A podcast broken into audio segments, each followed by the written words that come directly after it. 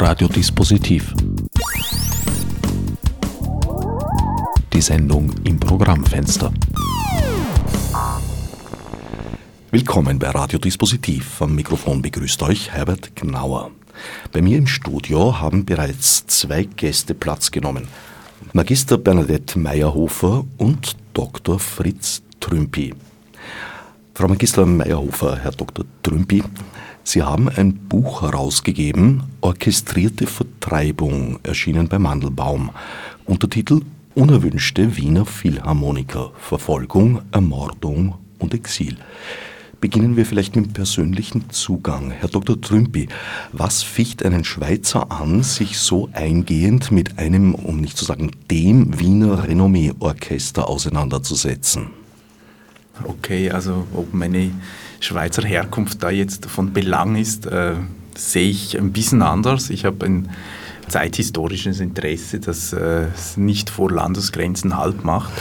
Gleichzeitig bin ich seit 2001 in Wien und war mir der Tragweite vielleicht, äh, die dieses Thema dann im Laufe der Jahre erlangt hat, nicht von Anfang an bewusst. Ich habe seit 2003 arbeite ich zu diesem Orchester, zu den Wiener Philharmonikern im Nationalsozialismus, habe dann für die Doktorarbeit, äh, Dissertation auch eine Vergleichsperspektive hinzugezogen in Form der Berliner Philharmoniker und gerade durch diesen Vergleich hat sich, äh, haben sich sehr viele interessante Unterschiede auch heraus gebildet in Bezug auf die Instrumentalisierung und auch auf die Selbstinstrumentalisierung äh, der beiden Orchester, wenn man so will, und auch in Bezug der jeweiligen Orchester innerhalb der nationalsozialistischen Kulturpolitik. Also ihre Rolle innerhalb der NS-Kulturpolitik war von prägenden Unterschieden bestimmt. Das ist mal die Situation zu diesen beiden Orchestern. Äh, heute wird es ja eher um die Wiener Philharmoniker gehen, auch um ihren Umgang mit äh, den Vertriebenen, aus dem Orchester vertriebenen Mitgliedern. Zu Ihrer Frage zurück vielleicht nochmal. Ich habe von Anfang an, wie ich nach Wien kam, äh, schon als äh, Musikjournalist gearbeitet und gleichzeitig äh, Geschichte studiert. Und aus dieser Kombination heraus hat sich dann ergeben, dass ich mich mit diesem Orchester beschäftigt habe. Also es steckt weder böse Absicht äh, dahinter, äh, an einem österreichischen Mythos jetzt unbedingt um jeden Preis zu, zu kratzen, noch eine Unfreundlichkeit gegenüber meinem Gastland, äh, sondern einfach reines historisches Interesse. Frau Magister Meyerhofer, was war Ihr Zugang zu diesem Themenbereich? Also meine Antwort wird wesentlich kürzer ausfallen. Ähm, ich bin, muss ich gestehen, eher zufällig äh, auf dieses Thema gestoßen. Ich habe Zeitgeschichte an der Universität Wien studiert und war auf der Suche nach äh, einem Diplomarbeitsthema. Eine Freundin von mir, eine Schlagwerkerin, die Probespiele machte, hat sich auch bei den Philharmonikern beworben und dort diverse Probespiele absolviert. Und sie hat sich genau zu diesem Zeitpunkt auch für die Geschichte der Philharmonik interessiert und hat historische Selbstdarstellungen gesammelt. Äh, auf die bin ich zufällig gestoßen bei einem Besuch und die habe ich durchgeblättert und da ist mir aufgefallen, bei den Festschriften oder so, dass die Zeit zwischen 38 und 45 konsequent ausgeklammert wurde oder beschönigt wurde oder sehr lückenhaft dargestellt wurde und auch nachher wurde nicht Bezug darauf genommen. Das hat mein Interesse geweckt und so bin ich auf das Thema gestoßen. Ich bin dann bald draufgekommen, es ist ein viel zu großes Thema. Ich hatte Probleme, dass ich Zugang zum äh, historischen Archiv der Wiener Philharmoniker bekomme. Deswegen habe ich mich dann auf das Thema der Exilanten beschränkt. Herr Dr. Trümpi, Sie haben vorher auf Ihre Publikation Politisierte Orchester angespielt. Vielleicht beginnen wir mal kurz mit der Orchestergeschichte. Die Wiener Philharmoniker wurden Mitte des 19. Jahrhunderts gegründet. Das war eine Zeit, in der das Umfeld ein völlig anderes war. Man kann eigentlich im heutigen Sinn noch gar nicht von professionellen Orchestern sprechen. Wenn ich recht verstehe, war da ein sehr großer Anteil an Laienmusikern am Werk noch. Na, so kann man das eigentlich nicht sagen. Man kann eher sagen, sie wurden aus der, zum großen Teil aus der Hofkapelle rekrutiert und diese Bindung an die heutige Staatsoper äh, oder diese Personalunion Wiener Philharmoniker Staatsoper besteht ja nach wie vor.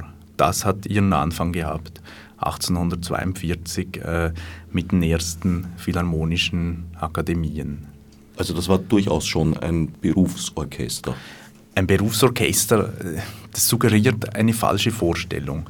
Es wurden ab und zu philharmonische Akademien veranstaltet unter Otto Nicolais äh, Leitung. Und äh, die Musiker, die dort mitspielten, waren zu einem wesentlichen oder großen Teil Mitglieder der Hofkapelle. Diese Vorstellung des Berufsorchesters, das wir heute kennen, kann man nicht auf die Zeit von damals äh, rücktransportieren. Inwiefern waren doch ehrenamtliche Musiker auch tätig oder die genaue Zusammensetzung der äh, Philharmonischen Akademien habe ich jetzt in personeller Hinsicht nicht studiert. Das kann ich jetzt nicht sagen. Aber wichtig ist diese Hofkapellenbindung sozusagen oder diese Hofkapellentradition, aus der heraus dann bürgerliche, also das, das ist vielleicht wichtig, dass es sich um eine bürgerliche Institution handelte mit diesen Philharmonischen Akademien. Einige von ihnen sind dann auch 1848 äh, aus politischen Gründen verfolgt worden und auch hingerichtet worden. Also es handelte sich hier um eine, um eine Verbürgerlichung in einem gewissen Sinn der Musikkultur aus dem personellen Umfeld der Hofkapelle heraus. Da gab es Verbindungen zur 1848er Revolution. Gab es durchaus, ja. Das wäre vielleicht Thema für eine eigene Sendung. Das denke ich auch, dass wir das hier jetzt nicht äh, thematisieren können, falls wir noch zu unserem neuen Buch äh, voranschreiten wollen. Sparen wir es uns auf. Im weiteren Verlauf hat ein jüdischer Dirigent und Hofoperndirektor, ein ursprünglich jüdischer Dirigent und Hofoperndirektor. Bevor er Hofoperndirektor werden durfte, musste er konvertieren. Gustav Mahler eine sehr große Rolle gespielt, der das Orchester, wenn man den Anekdoten glauben darf, mit Zuckerbrot und Peitsche vor allem erzogen und zu dem Klangkörper, der dann das spätere Renommee-Orchester internationaler Ebene wurde, entwickelt hat. Ja, das war gängige Praxis, dass man konvertieren musste, um äh, Anstellungen am Habsburger Hof zu bekommen. Gustav Mahler war übrigens der äh, Schwager vom Arnold Rosé. Arnold Rosé, der renommierte Konzertmeister der Wiener Philharmoniker, der ja 57 Jahre lang als Konzertmeister das äh, Orchester mitleitete und dann 38 vertrieben wurde. Sein Schwager, der Gustav Mahler, konnte nur Operndirektor werden, weil er konvertierte. Übrigens auch seine beiden Schwestern äh, konvertierten mit ihm. Äh, es gibt hier einen großen detaillierten Schriftverkehr von seiner Schwester Justine, die Ehefrau von Arnold Rosé. Es sind von ihr Briefe überliefert, wo sie sich sehr beklagt darüber, über diese Hürden, dass, dass man konvertieren musste, um eine exponierte Stelle bekommen zu können, um Karriere machen zu können. Und auch Rosé selber äh, war schon lange vorher konvertiert, äh, hoffte sich damit auch eine bessere gesellschaftliche Stellung zu bekommen und er änderte sogar sein, seinen Namen, auch sein Bruder Eduard, äh, übrigens auch ein Künstler.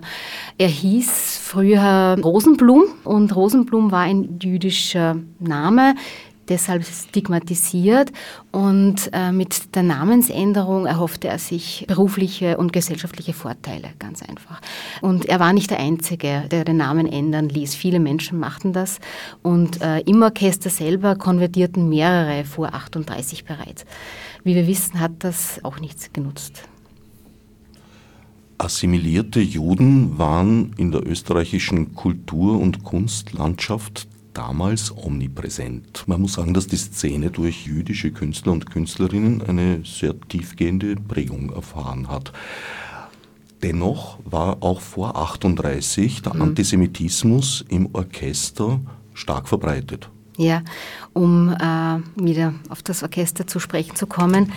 Wenn man sich das Mitgliederverzeichnis der Wiener Philharmoniker ansieht, dann äh, fällt auf, dass es vor 38 sehr lange Zeit keine Aufnahme von ähm, Musikern mit jüdischen Wurzeln gab.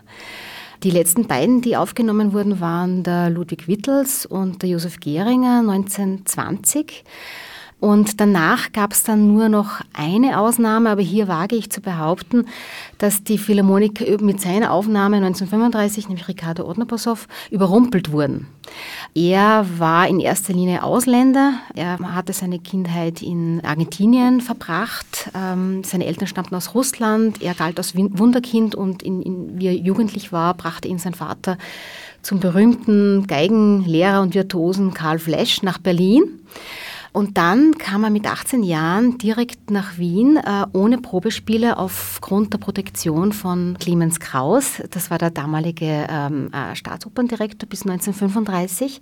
Kam er dann äh, ins Orchester hinein. Er wurde mit 18 Jahren bereits Konzertmeister und später ähm, meinte er in einem Interview über diese Zeit im Philharmonischen Orchester in den ersten Jahren, äh, wo er dabei war, er war auch nicht sehr lange dabei, weil er gehen musste, meinte er, dass er viele Intrigen bestehen musste äh, und angefeindet wurde.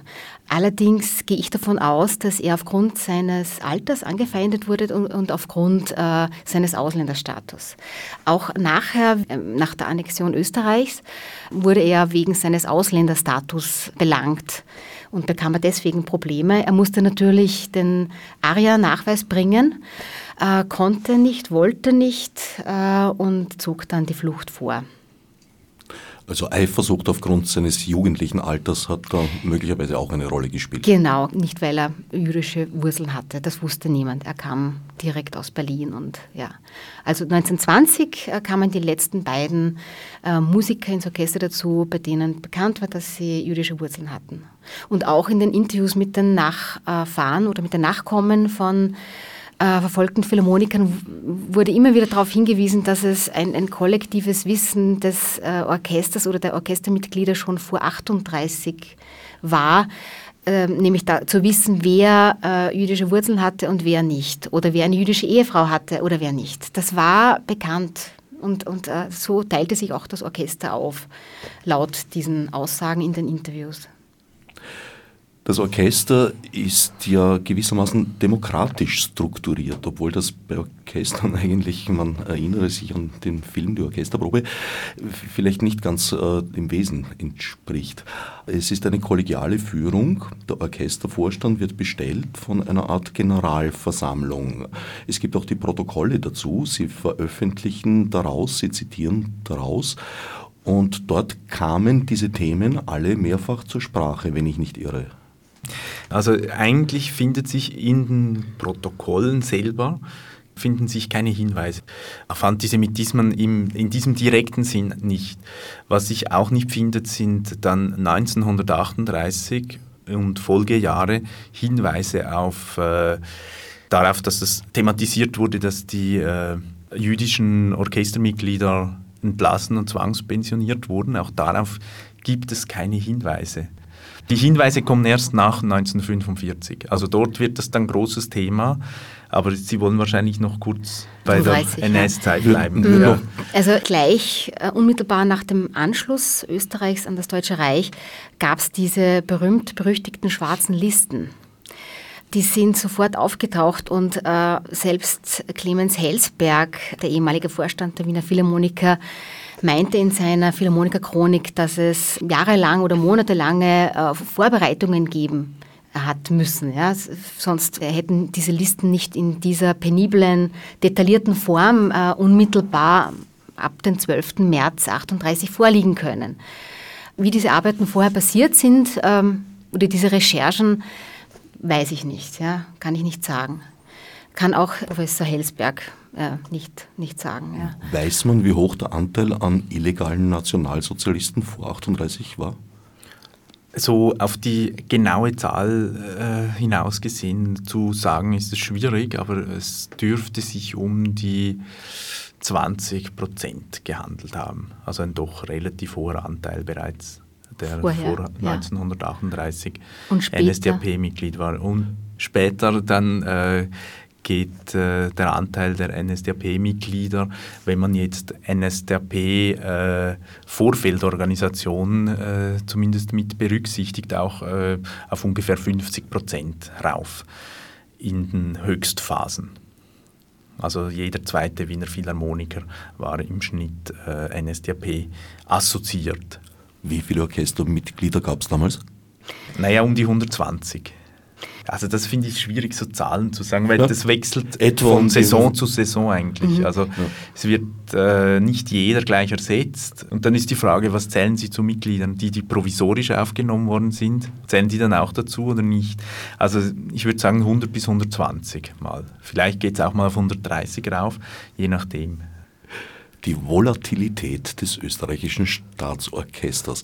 Die übrigens aber bei jedem anderen Orchester auch so ist.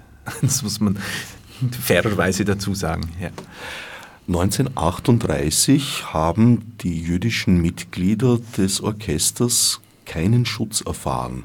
Ich glaube, das ist bei den Berliner Philharmonikern ein bisschen anders gelaufen. Also zu den Berliner Philharmonikern ist zu sagen, dass sie über eine viel geringere Anzahl an jüdischen Orchestermitgliedern verfügten.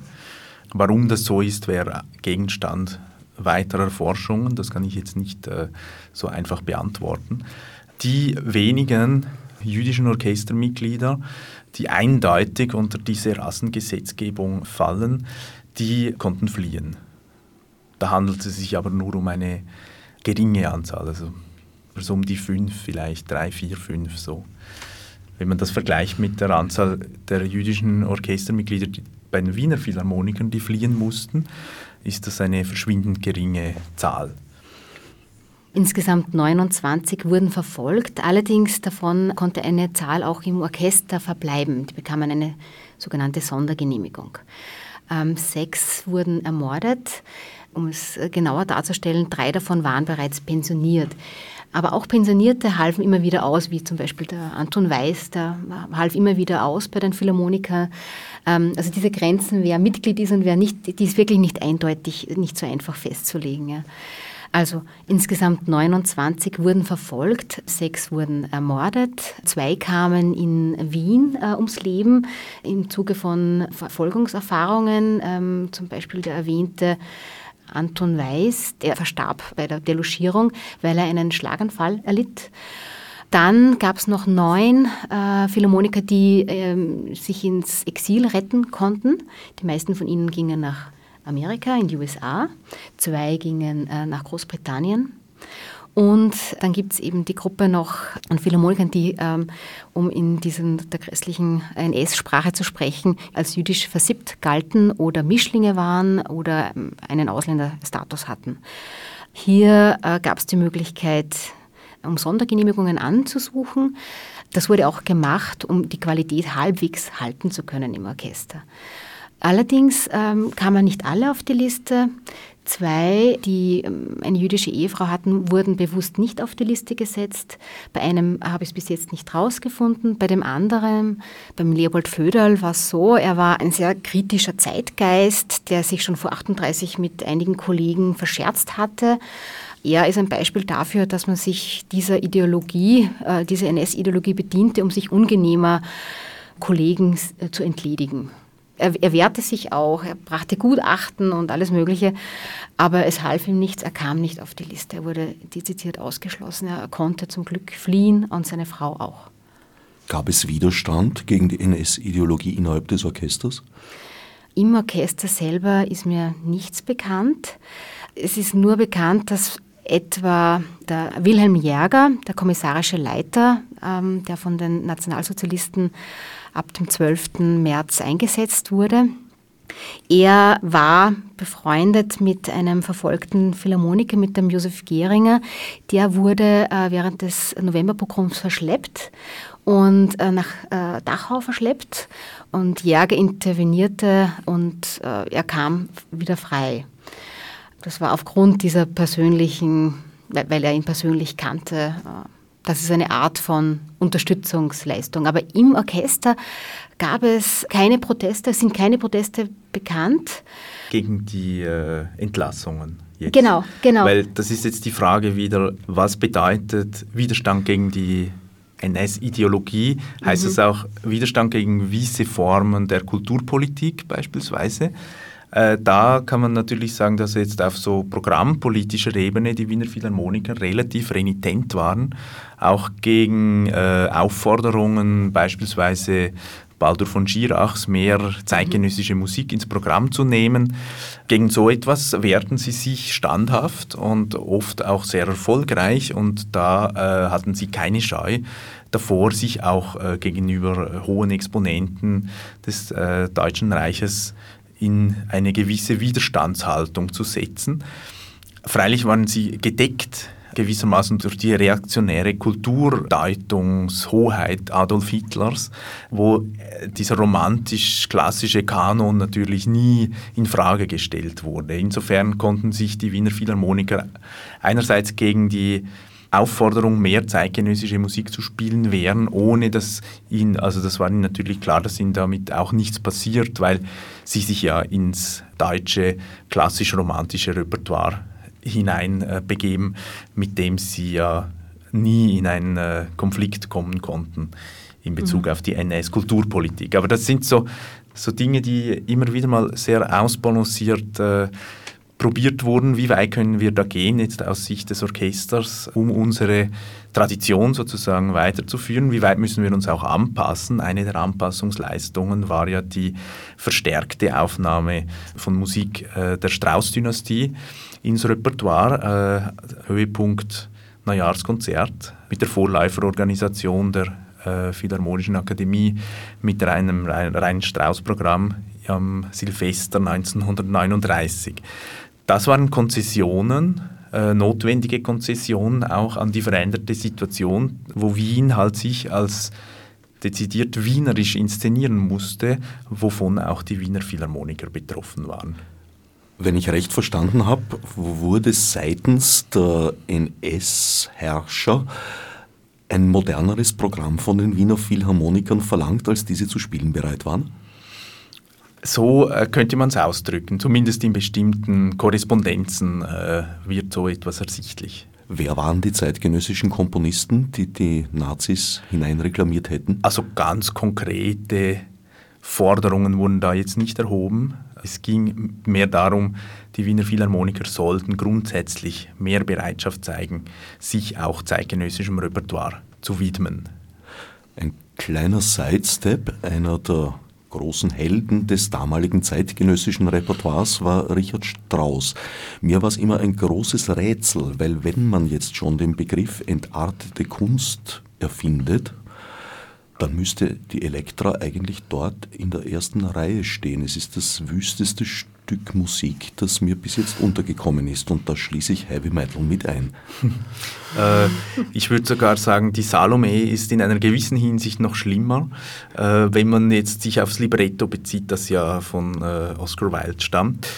Und bei der Salome muss man sagen, ist tatsächlich äh, in, der, in einer gewissen Phase nach der Machtübertragung, unmittelbar nach der Machtübertragung, in Deutschland 1933 ein Salome-Verbot äh, verhängt worden.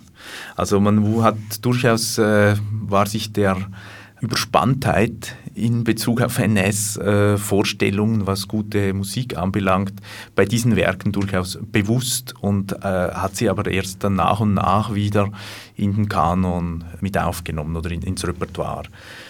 Grundsätzlich äh, ist ja Strauss, abgesehen von diesen beiden Werken, ja relativ problemlos spielbar, auch in einem NS-Kontext.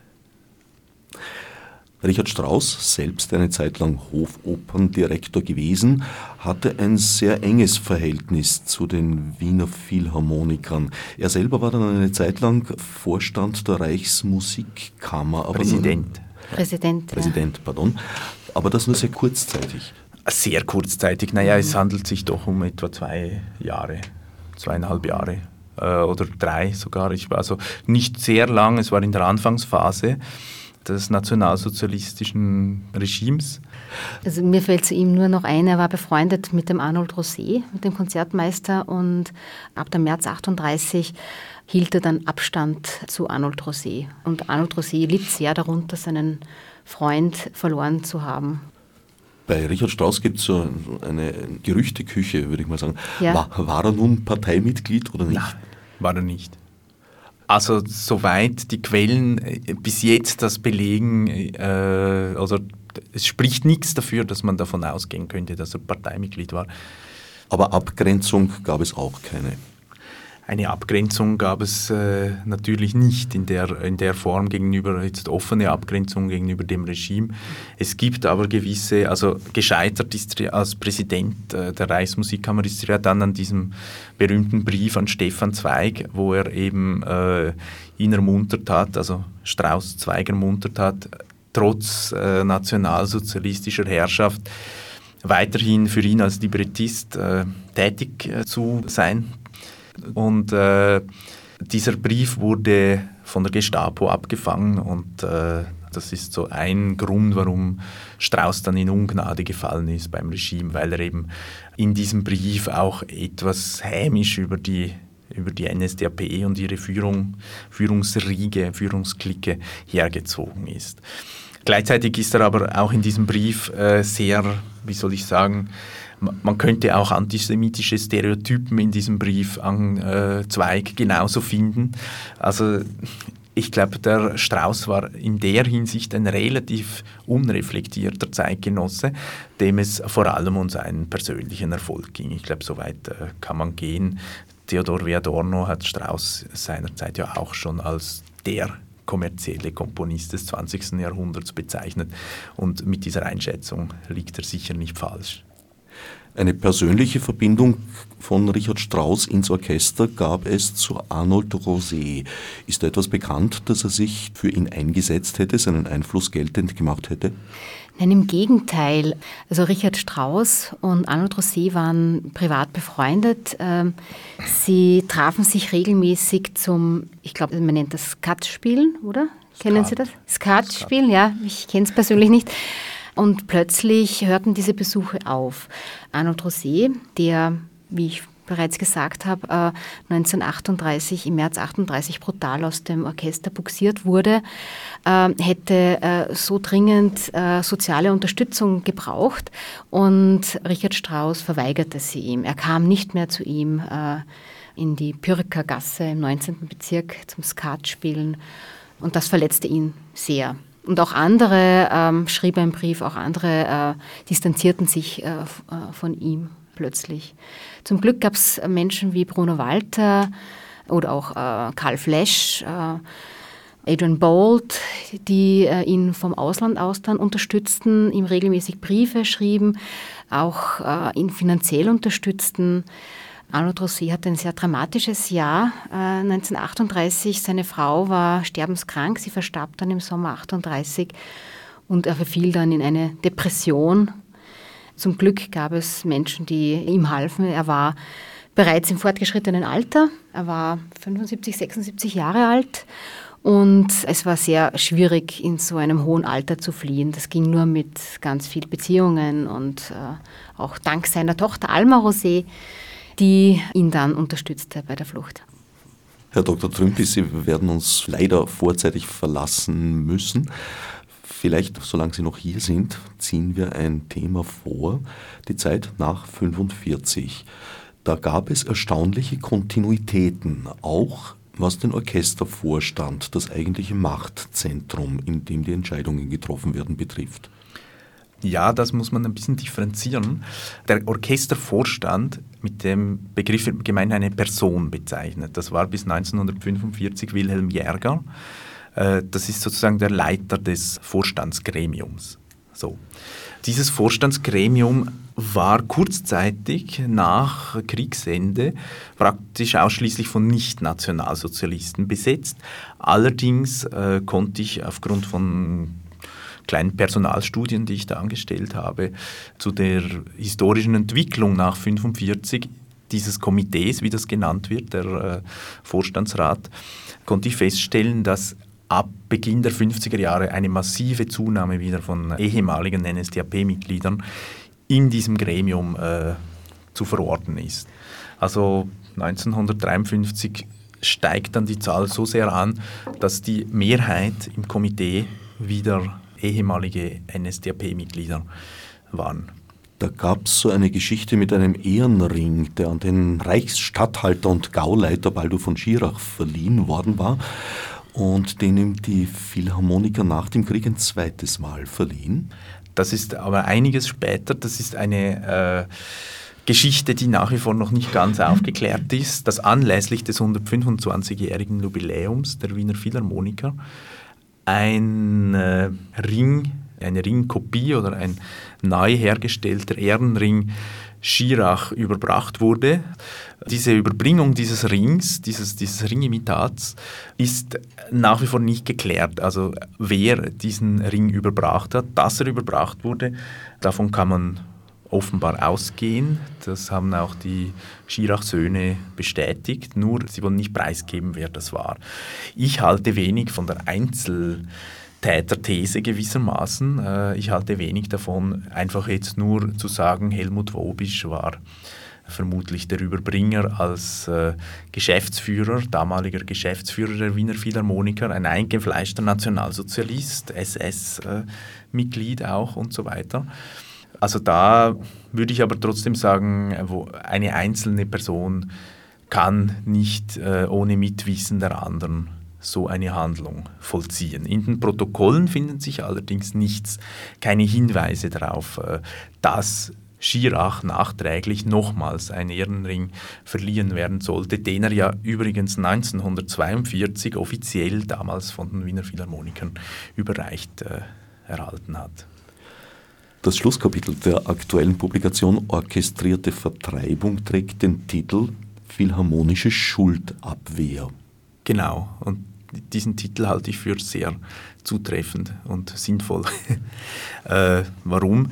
Weil äh, wir vorher äh, uns bereits angeschaut haben, kurz wie das äh, Komitee sich im Laufe der äh, Jahre wieder rückverwandelte in ein äh, sehr also einen sehr deutschnationalen Zuschnitt in einem gewissen Sinn erhalten hat, in Form von ehemaligen NSDAP-Mitgliedern, die da wieder Einsitz genommen haben in diesem Gremium.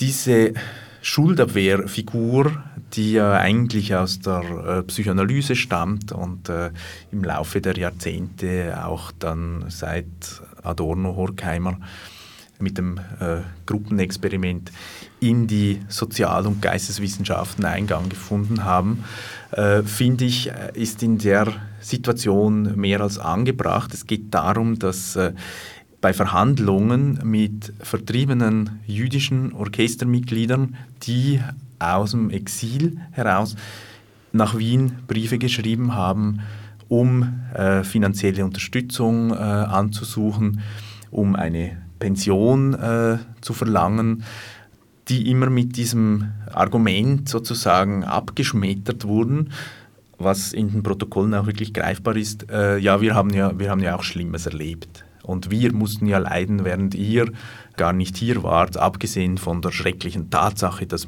Familienmitglieder von euch vergast wurden. Das wurde wörtlich so äh, einzelnen Exil-Philharmonikern geschrieben, habt ihr ja eigentlich ein schönes Leben gehabt, keine Bombenangriffe und so weiter.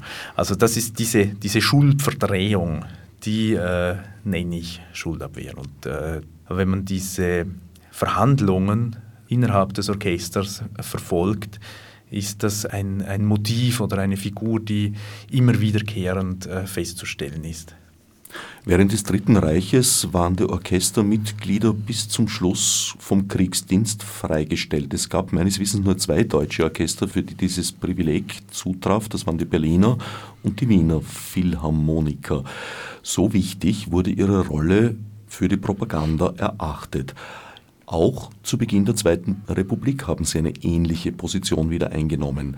Einer der Punkte, woran die Erste Republik gescheitert ist, war ja dieses mangelnde Vertrauen in die Lebensfähigkeit des Staates. Jetzt wurde sehr viel Geld, durchaus auch von amerikanischen Institutionen, investiert, um eine österreichische Nation zu bilden, auch in ideologischer Hinsicht. Und dabei haben wir wiederum die Wiener Philharmoniker eine durchaus tragende Rolle gespielt da muss man sagen, paradoxerweise wurden die, die Weichen, dass die Wiener Philharmoniker diese Rolle nach 1945 problemlos übernehmen konnten, im Nationalsozialismus gestellt. In dieser Verwienerung der Wiener Philharmoniker, in der Verwienerung des Repertoires der Wiener Philharmoniker, die nach 1938 sehr stark zunahm, da ist es natürlich ein leichtes, dann nach 45 äh, einerseits den politischen Schlussstrich zu ziehen, aber die ästhetische Kontinuität äh, weiterlaufen zu lassen. Wie hat da das Eigenbild funktioniert? Also zunächst einmal wurden die nationalsozialistisch belasteten Orchestervorstände aus diesen Positionen entfernt, blieben aber im Orchester.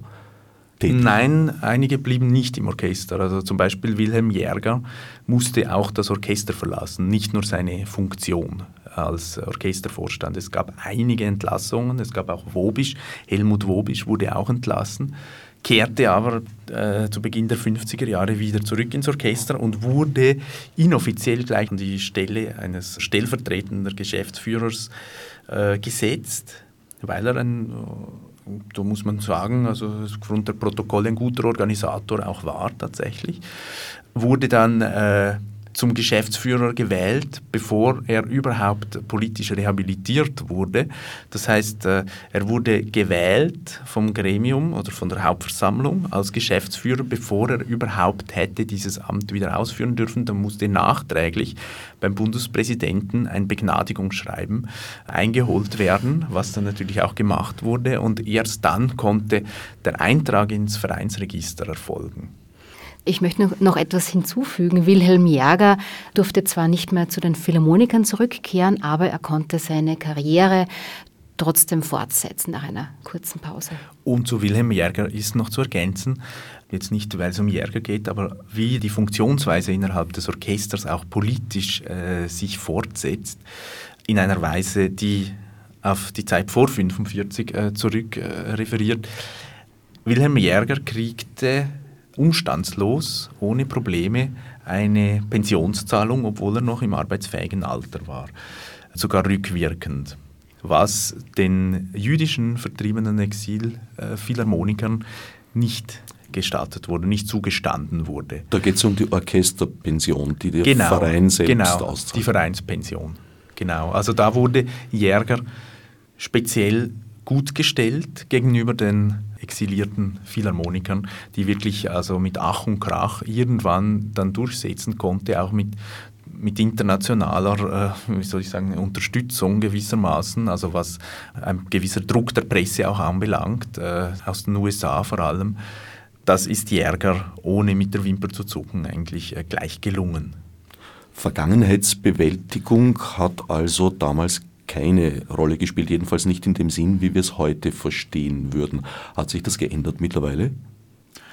Ich würde jetzt mal in Anspruch nehmen für uns zwei, dass wir äh, nicht unbeteiligt äh, daran gewesen waren, dass sich das tatsächlich inzwischen äh, ein bisschen geändert hat, äh, dass das beim Orchester angekommen ist, insbesondere jetzt auch bei der neuen Orchesterleitung.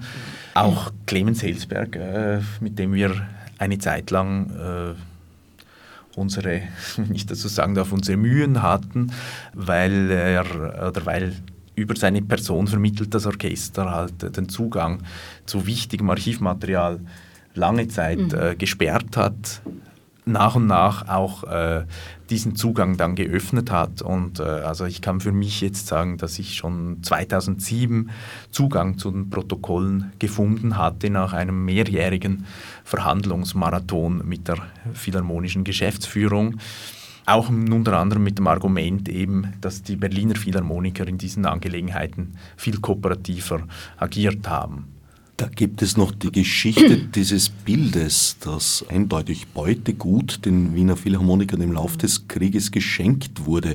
Nach eigenem Bekunden hat Helsberg, glaube ich, schon jahrelang versucht, die Erben ausfindig zu machen. Ist er mittlerweile erfolgreich gewesen? Wissen Sie da was Neues? Das müssen Sie ihn selber fragen. Inzwischen wäre diese Frage aber auch nicht mehr an Helsberg zu richten, sondern an seinen Nachfolger. Mhm. Inwiefern das Nachfolgegremium von Helsberg und Fluri in dieser Richtung aktiv werden, da müssen sie sich erst noch beweisen. Ich kenne den Stand der Dinge auch nicht. Wie diese Pensionsdiskussion wirklich jetzt historiografisch auch nachverfolgbar wurde, also aus Sicht des äh, Historikers, liegt unter anderem daran, dass wir äh, einen neuen Quellenschatz gewissermaßen entdeckt haben, nämlich die Tonbänder die Hauptversammlungen der Wiener Philharmonikern wurden ab äh, Mitte der 1950er Jahre bis vor ein paar Jahren allesamt auf Tonband aufgezeichnet und man findet dort wirklich die ganzen Sitzungen, die ganzen Hauptversammlungen akustisch wieder. Und äh, viele Dinge, die im Protokoll nicht erwähnt werden, gerade in Bezug auf die Verhandlungen äh, um Pensionen für die äh, emigrierten und exilierten Philharmoniker finden sich dort in einer sehr detaillierten Diskussionsführung wieder natürlich. Also die ganzen Gespräche sind einfach eins zu eins aufgezeichnet, was auch ein äh, viel runderes Bild vermittelt. Also man sieht einerseits, wie krass die Argumentationen waren gegen die äh, Verleihung von Pensionen an die jüdischen Exilphilharmoniker. Auf der anderen Seite werden auch die Gegenstimmen etwas sichtbarer. Sie sind nicht zahlreich, sie sind verschwindend gering, werden meistens von denselben Personen geäußert. Äh, ich will da den äh, Posaunisten Hadraba erwähnen, der einzige Kommunist äh, im Orchester, der auch immer wieder versucht hat, für die exilierten Philharmoniker sich einzusetzen. So etwas findet man dann eben auch auf den Tonbändern. Also sie, das Bild, das man kriegt, gerade von so einer Diskussion, ist halt viel umfassender und viel äh, detaillierter und dadurch auch viel spannender und mehrschichtiger und teilweise auch widersprüchlicher. Aber das macht historische Forschung ja erst recht interessant. Die Auswertung läuft. Die Auswertung ist äh, in Bezug auf diese Pensionsdebatten von meiner Seite zunächst mal jetzt abgeschlossen, aber äh, das soll äh, eher als Ermunterung verstanden werden an zukünftige äh, Forscher und Forscherinnen, die sich mit den Philharmonikern beschäftigen. Die Bänder sind äh, aber nicht zur Gänze transkribiert, oder? Die sind überhaupt nicht transkribiert. Äh, von deren Existenz wussten auch nur äh, Eingeweihte eine Zeit lang oder bis vor kurzem. Und äh, da muss ich doch sagen, also dass jetzt Clemens Helsberg den Schritt gewagt hat und uns die Bänder zur Verfügung gestellt hat, um ganz bestimmte Fragen zu klären, das ist äh, durchaus äh, anerkennungswürdig und äh, für das wollen wir ihm auch unseren Dank aussprechen, dass er diesen Schritt gewagt hat, weil natürlich sind da auf diesen Bändern auch ganz viele persönliche Anfeindungen und so weiter erkennbar, was natürlich interessant ist, aber historisch gesehen jetzt, äh, ja, also ich habe da schon versucht, äh, Spreu von Weizen zu trennen. Halten Sie den Mund, Sie frecher Nazi, fällt mir da als Zitat ein. Die Auswertung ist also vorläufig zu einem Stillstand gekommen, wenn ich recht verstehe. Stillstand würde ich es nicht nennen. Äh, für uns war dieses Buch, das wir jetzt beim Mandelbaum herausgeben durften, von Anfang an verstanden als eine gewisse Finalisierung unserer äh, Tätigkeit äh, über dieses Orchester in einer politischen Hinsicht.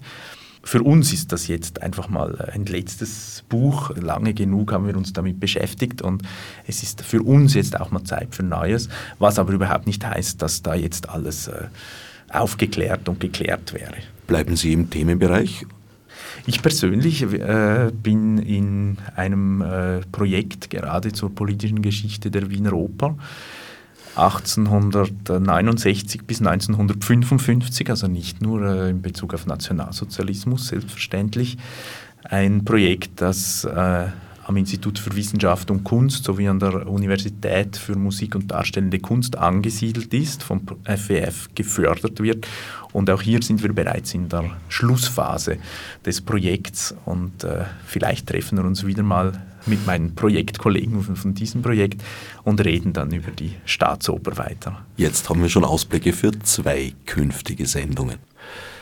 Zurück nochmal zur Zeit zwischen 38 und 45. Mhm. Das war ja nicht so schwarz-weiß, wie man sich es vielleicht im Nachhinein vorstellt. Also viele Personen haben da durchaus ambivalente Rollen eingenommen. Sie haben das schon kurz anklingen lassen. Es gab da so dieses berühmte Verdikt des Bürgermeisters Lueger, wer Jud ist, bestimmt nur aller ich, das da auch zur Anwendung kam. Das heißt, in Einzelfällen wurde durchaus geholfen oder zumindest versucht zu helfen, in anderen Fällen wurde denunziert. Es gab die Gruppe äh, bei den Philharmonikern, die jüdische Ehefrauen hatten. Und normalerweise wäre das ein Grund gewesen, den Job zu verlieren. Bei den Philharmonikern wurden Ausnahmen gemacht, einfach aus, aus dem einfachen Grund heraus, dass die Qualität des Orchesters halbwegs äh, in der Höhe gehalten werden konnte. Für diese Musiker stellte die Operndirektion auf Anweisung oder auf, auf Aufforderung der nächsthöheren Verwaltungsebene der Staatstheaterverwaltung stellten sie Belastungsanträge für diese Musiker. Es unterstützte sogar Furtwängler diese Anträge ähm, auf eine Sondergenehmigung. Diese Musiker konnten tatsächlich, also fast alle, ähm, zwei wurden ausgeklammert von Anfang an von dieser Liste. Man entledigte sich dieser Musiker oder dieser Kollegen, weil man mit ihnen nicht äh, zufrieden oder einverstanden war. Ähm, die anderen konnten tatsächlich so den Krieg überleben. Ein paar ähm, ließen sich von ihren Frauen scheiden, weil das war auch ein Vorteil, wenn man das machte. Äh, es gab allerdings einen Fall, den Rudolf Jettel, der ähm, wurde von seinen eigenen Kollegen denunziert aufgrund einer regimekritischen Bemerkung. Äh, und zwar war das zu Beginn des Krieges, äh, wo die Steuern erhöht wurden und auch die Gagen dementsprechend geringer ausfielen. Und äh, der Jettel machte da eine, eine zynische Bemerkung. Man muss auch dazu sagen, Jettel musste, war der einzige Geldeinbringer in der Familie. Er musste die ganze Familie ernähren. Und für ihn war das ganz schwierig, mit weniger Gehalt auszukommen. Ähm, sein Philharmonikerkollege ähm, äh, verpfiff ihn sofort äh, bei der Orchesterleitung. Äh, es wurden dann gleich Protokolle aufgesetzt. Es wurde der Erwin Kerber von der äh, Staatsoperndirektion äh, informiert und es folgte sofort die Konsequenz. Er wurde nicht nur gekündigt, er wurde sofort entlassen. Ähm, für Jettel begann dann eine ganz drastische Zeit, eine ganz schlimme Zeit. Das Leben seiner Frau war gefährdet, die ja jüdisch war. Er hatte ein, ein Riesenglück. Furtwängler benötigte äh, für eine äh, Partie einen guten Musiker. Und der Substitut, äh, der statt ihm einsprang, entsprach nicht den Anforderungen eines äh, Furtwänglers. Äh, von Furtwängler ist auch bekannt, dass er sich die personellen Entscheidungen immer vorbehielt. Und er bestand darauf, dass der Jettel wieder zurückkommen möge. Das wurde auch genehmigt äh, und dann gab es ein Riesentheater. Er musste sich offiziell entschuldigen. Es wurde ein, ein Gremium einberufen, wo Staatstheaterverwaltung, Operndirektion, vom Orchester der Staatsoper, von, von den Philharmonikern Vertreter dabei waren und er musste sich, es, es ein, ein total lächerliches Theater war das. Es gibt ein genaues Protokoll auch über diese Szene. Und ähm, er konnte wieder zurückkehren ins Orchester. Seine Frau konnte überleben, die Familienangehörigen seiner Frau allerdings nicht. Die wurden ermordet. Wenn ich mich recht entsinne, ging es nicht ganz unpassend um die Solo-Klarinettenstimme im Till-Eulenspiegel ja, von Richard Strauss. Mhm. Wilhelm Furtwängler, eine der Ikonen der NS-Propaganda, hat sich also durchaus dafür verwendet, den in Misskredit geratenen Jettel im Orchester zu halten, weil er halt der einzige Klarinettist war, der seinen Anforderungen entsprach. Genau. Ähm, also das war keine Widerstandshandlung äh, von Seiten Furtwänglers gegen das Regime, sondern er wollte seinen hohen musikalischen Anforderungen gerecht werden. Auch nach 1945 war er der, der sehr schnell darauf bestand, dass äh, belastete äh, Mitglieder wieder mitspielen durften. Ihm war, egal ob jemand parteizugehörig ist oder nicht, für ihn, ähm, er konnte Karriere machen mit im so Nationalsozialismus. Ja, er war ein Opportunist, denke ich mir in erster Linie und versuchte seinen Ansprüchen gerecht zu werden und äh, es war ihm egal, ob jemand verfolgt wurde nach äh, Nürnberger Rassenkriterien oder nicht. Ich glaube, ähnliches lässt sich auch über sein Pendant, seinen als Konkurrenten inszenierten ja. Gegenspieler Herbert von Karajan sagen.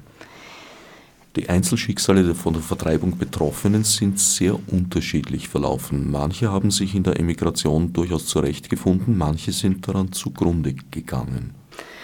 Jene neun Mitglieder der Wiener Philharmoniker die ins Exil fliehen konnten, vereint ähm, die tragische Erfahrung der Vertreibung aus dem Orchester und aus, aus Österreich.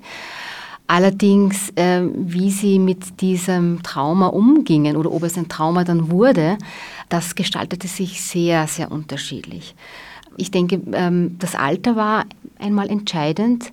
Jene Musiker, die schon ein höheres Alter erreicht hatten, für die war es viel schwieriger, im Zielland oder im Exil Fuß zu fassen, äh, wie zum Beispiel ähm, Berthold Salander, äh, Violinist der Philharmoniker. Er war bereits Mitte 50 und äh, er, er erlebte noch ganz äh, schlimme Zeit in Wien. Er konnte erst äh, im Mai 41 aus Österreich fliehen. Das heißt, er ähm, war tagtäglich den Verfolgungen in Wien ausgeliefert. Es war ungewiss, ob er Flucht überhaupt schaffen konnte. Mit Unterstützung äh, seines Sohnes, der bereits in New York war, konnte er noch, bevor die Grenzen in Österreich schlossen, mit seiner Frau fliehen. Und er tat sich sehr schwer äh, im Exil. Einerseits war er ein, ein eingefleischter Patriarch, der Schwierigkeiten hatte, seine Rolle zu überdenken. Seine Frau wurde schwer krank. Er musste auch jetzt sich mehr um den Haushalt kümmern. Das war für ihn ein Problem.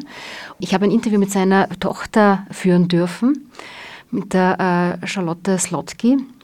Und sie meinte auch, äh, ähm, er war nicht bereit, Probespiele zu machen, weil als gestandener Philharmoniker, der jahrzehntelang sich eh bewiesen hat, äh, ist das nicht notwendig. Und ähm, wenn man im Exil erfolgreich sein wollte, musste man sehr beweglich sein.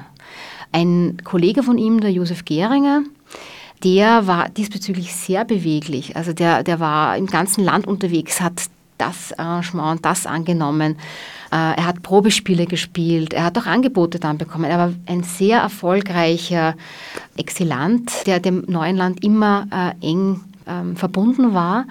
Geringer hat auch nach 45 äh, in Briefen, die er den Philharmonikern geschickt hat, immer wieder betont, wie sehr er gegenüber den USA dankbar wäre, ähm, weil Sie ihn aufgenommen haben. Sie haben ihm und seiner Familie die Chance geboten, hier sich zu integrieren, Fuß zu fassen, Karriere zu machen, eine Familie zu gründen.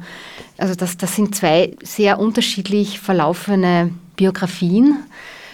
Und, auch Geringer hatte sehr viel miterlebt. Also der, der konnte nicht äh, einfach 38 schnell fliehen. Er wurde ins, äh, sogar ins KZ Dachau verschleppt er musste dann Österreich verlassen. Ähm, mit dem Geld, äh, das er bekommen hat von der Philharmonik als Abfertigung, hat, hat er noch die Flucht seiner drei Kinder nach Großbritannien im Rahmen der Kindertransporte organisiert und dann war kein Geld mehr übrig für ihn und für seine Frau. Er konnte dann zum Jüdischen Kulturbund nach Berlin gehen. Das war die einzige legale Einrichtung für äh, jüdische Musikschaffende, ihren Beruf nachzugehen. Ähm, das war ein, ein wichtiges Propagandainstrument von Josef Goebbels. Und er hatte unglaublich schlimme Erfahrungen äh, mitmachen müssen in, auf österreichischem Boden und in Berlin, bevor er dann endlich fliehen konnte.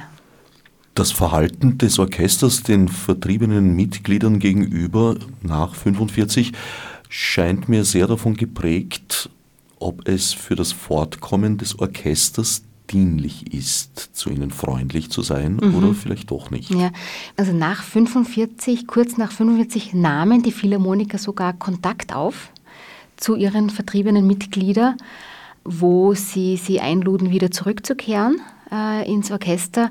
Allerdings machten sie ihnen diese Möglichkeit nicht gerade schmackhaft, sondern verwiesen im selben Brief auf die furchtbaren äh, wirtschaftlichen äh, Zustände im Land äh, wie ernst es gemeint war, sei dahingestellt. Es war auch nur in dieser kurzen Phase nach 45 eine Art von Offenheit da. Spätestens ab Sommer 48 war es aus. Äh, da gibt es auch noch ein anderes Zeugnis dafür, ähm, Leopold Föderl, der wollte zurückkehren nach Wien. Ähm, er war ein eingefleischter Österreicher und äh, obwohl er ein, ein erfolgreicher Immigrant war, er hat sich toll integrieren können in Chicago, war erfolgreich, äh, machte eine viel größere Karriere, als er jemals in Wien eine machen hätte können.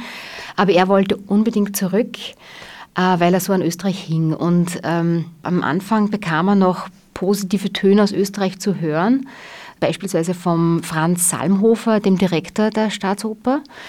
Aber im Sommer 48 war, war das dann ganz anders. Plötzlich ließ niemand mehr von sich hören.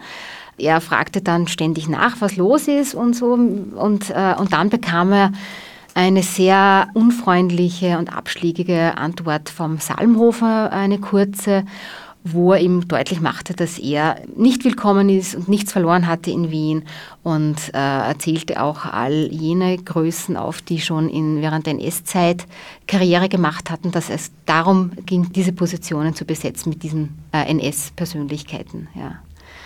Leopold Föderl ähm, hatte hier keine Chance, äh, wieder zurückzukommen und seinen Platz einzunehmen. Er ging zwar zurück nach Österreich, er unterrichtete dann als Violinenlehrer, als Pädagoge in Wien, aber er kam nicht mehr ins Orchester zurück. Inwieweit würden Sie die Geschichte der Wiener Philharmoniker vor, während und nach dem Zweiten Weltkrieg sozusagen als Spiegel der Gesamtgesellschaft sehen oder ist es doch mhm. eine besondere Geschichte? Ich denke, ähm, die Geschichte Österreichs spiegelt sich sehr gut in diesem Orchester wieder, auch wenn sie eine ganz besondere Rolle inne hatte. Die Philharmoniker zeigten sich immer sehr flexibel, was äh, die politischen Systeme betraf und agierten sehr stark zu ihrem Vorteil, waren hier in ihren Einstellungen oder in ihren, ihren, ihren ähm, Verhaltensweisen sehr an die neuen politischen Verhältnisse angepasst und agierten auch immer recht schnell auf die neuen äh, Umwälzungen. Äh, wie 38, März 38, noch bevor die NS-Gesetze auf österreichischem Boden implementiert wurden, agierten die Philharmoniker und auch die dazugehörigen Verwaltungsebenen im vorauseilenden Gehorsam. Also da hatten sie irgendeine besondere Nase dafür, möglichst rasch sich den neuen Bedingungen anzupassen und Vorteile daraus zu ziehen, um als Orchester international als Größe bestehen zu können, um eine wichtige, zentrale, auch politische, zentrale Rolle in diesem Land zu spielen. Also im Grunde dasselbe Verhalten wie bei anderen Institutionen, nur vielleicht etwas geschickter. Ja, also ich habe jetzt mir die anderen Institutionen nicht so im Detail angesehen, aber da kann ich zustimmen, das hat was, ja. ich danke Bernadette Meyerhofer für den Besuch im Studio. Fritz mhm. Trümpi hat uns bereits dezent leise im Hintergrund verlassen, allerdings unter Ankündigung zweier weiterer Sendungen. Fürs Zuhören dankt Herbert Gnauer. Als Nef Marburg mit Monesi.